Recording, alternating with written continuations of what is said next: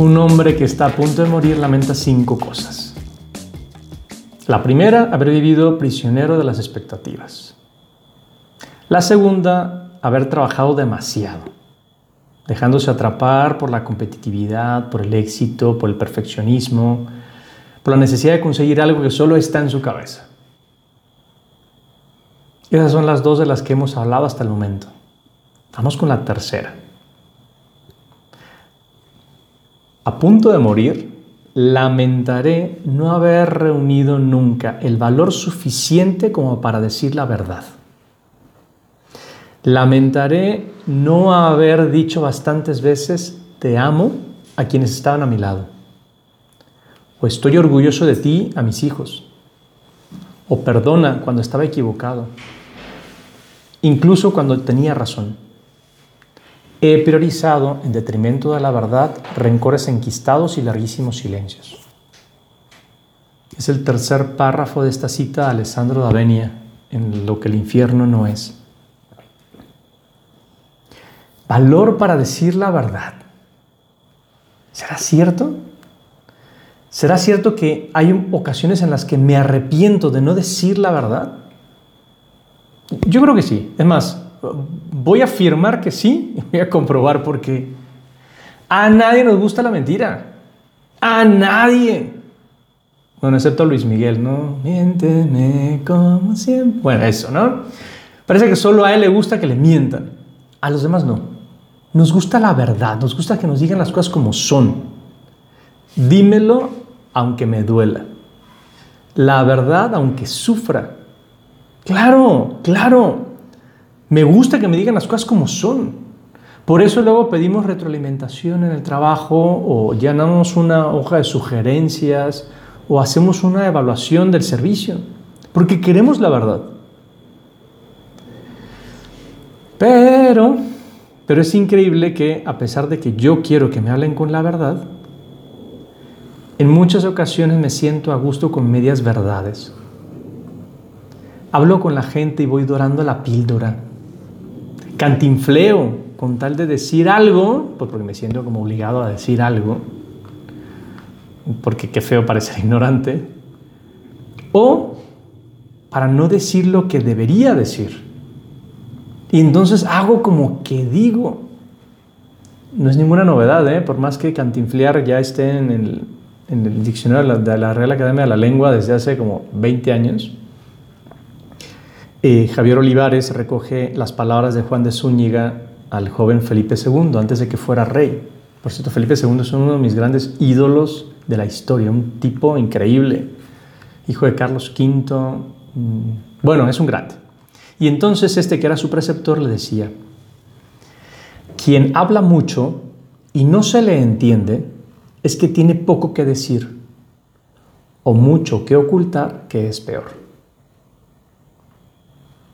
a veces no digo la verdad, porque no quiero decirla, porque tengo miedo a la verdad. Y, es bastante feo, porque otra vez hay que ponerse desde esta perspectiva. A mí me gusta que me digan la verdad. Todos preferimos la verdad. Todos. Chesterton utiliza un ejemplo muy, interesante para, para hacer esta comparación. Dice él, Tener la mente abierta es como tener la boca abierta. No es un fin, sino un medio. Y el fin es cerrar la boca sobre algo sólido. O sea, a nadie le gusta comer aire. Lo mismo que yo no quiero que en mi cabeza entre aire. Dime las cosas como son. Háblame con verdad. A todos nos gusta que nos digan la verdad. Entonces, ¿por qué miento? ¿Por qué soy yo el que no habla las cosas como deben ser? ¿Por qué ese miedo a decir la verdad, a ser sincero? ¿Por qué ese miedo a decir lo que siento, lo que sé que es real? En muchas ocasiones el problema viene de lejos, incluso desde la infancia. Fíjate, los niños necesitan la aprobación de los adultos especialmente de sus padres. Eso es lo que les da confianza en el mundo. Son ellos los que le abren eh, el mundo adulto. Por eso es, usual que, que, veamos a niños que estén llamando la atención a sus papás. Mira papá, mira papá, porque quieren aprobación. Ahora, cuando esa criatura se da cuenta de que su comportamiento natural o las palabras que dice son rechazadas, podemos entender que ese niño se siente inseguro y entonces va a buscar camuflar sus acciones que son inaceptables.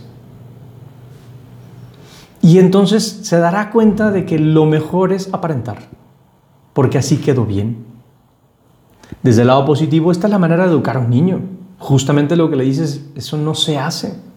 Baja los pies, mi hijo. Y entonces él, que quiere quedar bien con los adultos, baja los pies. Pero en el lado negativo, cuando se da cuenta de que su manera de ser no es agradable, ocultará Ocultará lo que tenga que decir, ocultará sobre todo sus intereses para complacer a sus padres, pero negándose a sí mismo. Y entonces perderá esa asertividad de hablar con claridad. Porque si nuestros deseos entran en conflicto con los de nuestros padres, pues es mejor ni poner atención a esos deseos, ¿no? Y la vida va pasando, vamos tomando decisiones que creemos que son nuestras y el niño crece se convierte en adulto y sigue ocultando su verdad. Aquí no se puede entender esa génesis de por qué mentimos. Tal vez es una cosa desde niños, pero ¿qué crees? Ya tú no eres un niño. ¿Y, qué vas a hacer en este momento? No, no, puedes volver a aquel punto en el cual no, no tenemos ni idea además. ¿Qué sí puedo hacer en este momento para hablar con verdad, ser veras? Pues lo primero es determinar dónde está el problema. Y creo que sobre todo tiene que ver con tres elementos. Tiene que ver con el miedo. El miedo a las consecuencias de la verdad. Que es el miedo a la responsabilidad que vendrá por decir la verdad. A herir que vendrá por decir la verdad. O a poner límites. Porque sabemos que si yo hablo, tendré una responsabilidad que viene de responder. Si yo le digo a alguien que algo no está bien hecho, pues ahora voy a ser responsable de explicar por qué. Em, doña Lourdes, una mujer encantadora con la que trabajé un buen rato, decía, tenía una frase fabulosa, en boca cerrada no entran comisiones. O sea, no quieres que te pongan algo, no digas nada, mejor no, no andes sugiriendo. Y ahí, está el punto. Claro, cuando uno se le ocurre algo, pues necesariamente vas a tener que hacer, vas a tener que colaborar. Y a veces yo no quiero ser responsable. No, no quiero decir que, que, algo no me parece porque entonces voy a tener que sugerir como sí. Le tenemos miedo a la responsabilidad parece que, nos falta e, esa, esa gallardía, esa valentía para enfrentar lo que me toca hacer. Luego tenemos miedo a herir. Mm. Sencillo. Piénsate en aquella ocasión en la que tu mujer o tu mamá te preguntó, ¿qué tal, qué tal se me ve este vestido? Y tú, claro, lo que pensaste fue, pues es que te ves gorda. Pero no puedes decir eso porque tienes miedo a herir. Pero es que hay que decir la verdad. Necesitamos decir la verdad. Porque entonces podemos ayudar a los demás. Claro, ¿qué, pasa cuando, cuando, en esa necesidad de decir la verdad me doy cuenta de que, híjole, es que no lo voy a hacer bien? Bueno, Tolstoy pues da con el clavo. Ten claro que cuando la otra persona no entiende el mensaje que le transmites, una de dos. O lo que has dicho no es cierto, o lo has transmitido sin amabilidad. He de decir la verdad, pero para que no duela o duela menos, tengo que cuidar mis palabras. Tal vez sí, es claro que puedo ser muy hiriente si no pienso cómo manifestar lo que tengo que decir. Simplemente hay que ser conscientes de la responsabilidad que tengo de corregir a las personas que tengo cerca. Y yo quiero que los demás sean mejores. Y de hablar con claridad. Pero eso con amabilidad para no herir. Si no, me arrepentiré porque entonces estaré siendo consciente de lo mal que la estoy pasando por no haber dicho lo que necesitaba decir antes. Y lo tercero, miedo a poner límites. Límites a, mis papás que no me dejan ser adulto y se siguen metiendo en mi vida. A mi esposa que me tiene de marido subyugado y, no manifiesto lo que realmente necesito. O con mis amigos que me traen de su puerquito. Porque, no sé, desde la adolescencia no he sabido decir que, me molesta aquello que me dicen.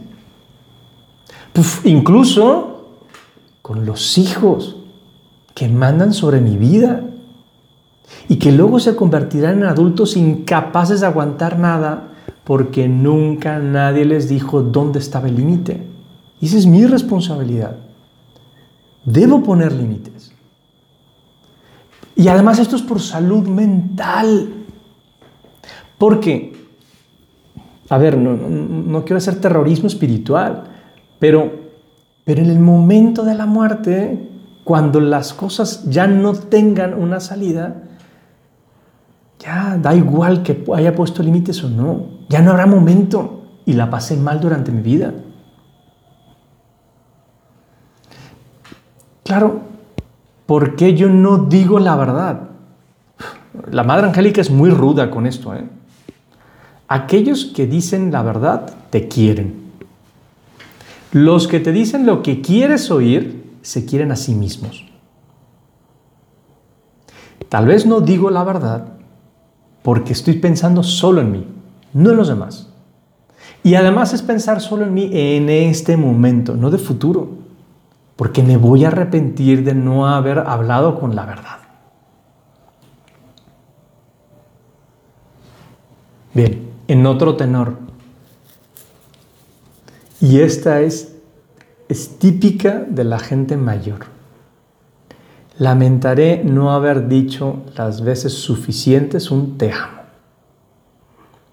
Manifestemos el cariño. Ahorita tengo una tía que tiene una frase que siempre repite. En vida, hermano, en vida. Y aunque me parece muy cursi, tiene razón. Es ahorita, es en este momento cuando tengo que hacer las cosas. Cuando tengo que decir te quiero. Además, ¿a quién no le gusta escucharlo? Neta, ¿a quién no le gusta escucharlo? Perdonen un ejemplo personal, pero realmente me movió. En las últimas semanas he estado platicando con un compa y mm, como ayudándole ¿no? a que piense en ese proyecto de vida. Y en algún momento fui bastante rudo, le hablé con mucha claridad. Y aunque le dolió, luego lo agradeció. Se fue a hacer el camino de Santiago y ahorita pues está aislado, pensando en su vida, pero antes de empezarlo, hace un par de días, me mandó un mensaje diciéndome, muchas gracias por todo lo que platicamos, lo tomo muy en serio, me lo llevo para pensarlo. Y me decía textual, de verdad agradezco haber coincidido contigo en esta vida. No friegues, a mí eso me elevó por los cielos. Qué bonito que te digan algo bonito, pues. ¿Por qué no lo hacemos? ¿Por qué no lo hacemos más seguido? ¿Por qué no digo te quiero? ¿Por qué no doy un abrazo? Si a todo el mundo le gusta. Y más cuando hay gente que lo necesita. Me voy a arrepentir de no haberlo hecho. Me voy a arrepentir de no haberle dicho a mi hijo que estaba orgulloso de él. Ese hijo que luego crecerá inseguro porque nadie le dijo que estaba bien lo que estaba haciendo. Porque no vaya a ser que se la crea. Claro, hay un cierto balance. No me voy a meter en ese tema en este momento. Ya hablamos de la autoestima en algún momento y, tiene que ver con eso. Di que quieres a la gente. Dile que le quieres. Y sobre todo, pide perdón. Esta es la razón por la que más se arrepiente la gente, por no haber perdido perdón. Sobre todo cuando estaba equivocado, cuando la estaba regando. Además, no nos olvidemos, el perdón a mí me hace bien. Yo me libero de la carga. Pero claro, tantas veces estamos pensando en que va a pensar que, me estoy humillando. No, la friegues, si lo hice mal, es lo mejor que puedo hacer. Me contaba ayer un, compa que justamente fue, pues es un perfecto ejemplo de esto que estoy diciendo. Contaba que, un día estaba ahí con su hija y la hija estaba muy latosa. Llegó un momento, ya, no te puedes quedar callada. Y la morrita bien sentida se fue a meter a su cuarto. Y al rato fue este vato y le pidió perdón. Perdón, hija. Desde entonces la niña, mire, es que trae a su papá en un pedestal. No solamente no, se cayó de, de, la buena imagen que tenía de él, sino muy al contrario, mi papá no tiene por qué ser perfecto, tiene que ser humano. Necesitamos pedir perdón cuando nos hemos equivocado. ¿Cuántas veces no reconocemos que me he equivocado, por ejemplo, en la chamba? O que traje lo que no era a la casa. ¿A qué le tengo miedo? Si, si, si reconocer que me he equivocado me hace más humano. E incluso, e incluso necesito pedir perdón cuando tengo la razón. Porque cuántas veces me enfrasco en una pelea sin sentido, donde no sé ceder y tal vez hace falta que ceda. Porque yo ya me di cuenta que el otro de verdad, él, sí está trabado con el tema. Y si yo consigo ceder, voy a destrabar las cosas. Pero a veces nos gana el orgullo. Chingados, ¿qué me importa más? ¿Tener la razón o estar contento con mis papás? ¿Tener la razón o llevármela bien con mi hermano? ¿Tener la razón o que mi mujer esté a gusto en nuestra relación? ¿Por qué siempre quiero tener la razón? Ya, pide perdón y listo. Es que va a pensar que ella estaba bien. ¿Y qué más da? Salva la relación. Porque por quedarnos en silencio tardamos mucho en, decir lo que necesitamos. Y eso lo afirma Álvaro González Alorda en, en su charla TED del poder de una conversación. Dice él que nos jugamos la vida en conversaciones que tenemos y también en las que no tenemos. Por eso te animo esta semana a hacer este reto. Y tienes que ser muy honesto. Haz tu lista de conversaciones pendientes. ¿Qué verdades no has dicho? ¿Qué perdones no has solicitado? Que te quiero ha silenciado. Y empieza a poner remedio a sus silencios. Pero sé valiente y es tu listita de pendientes.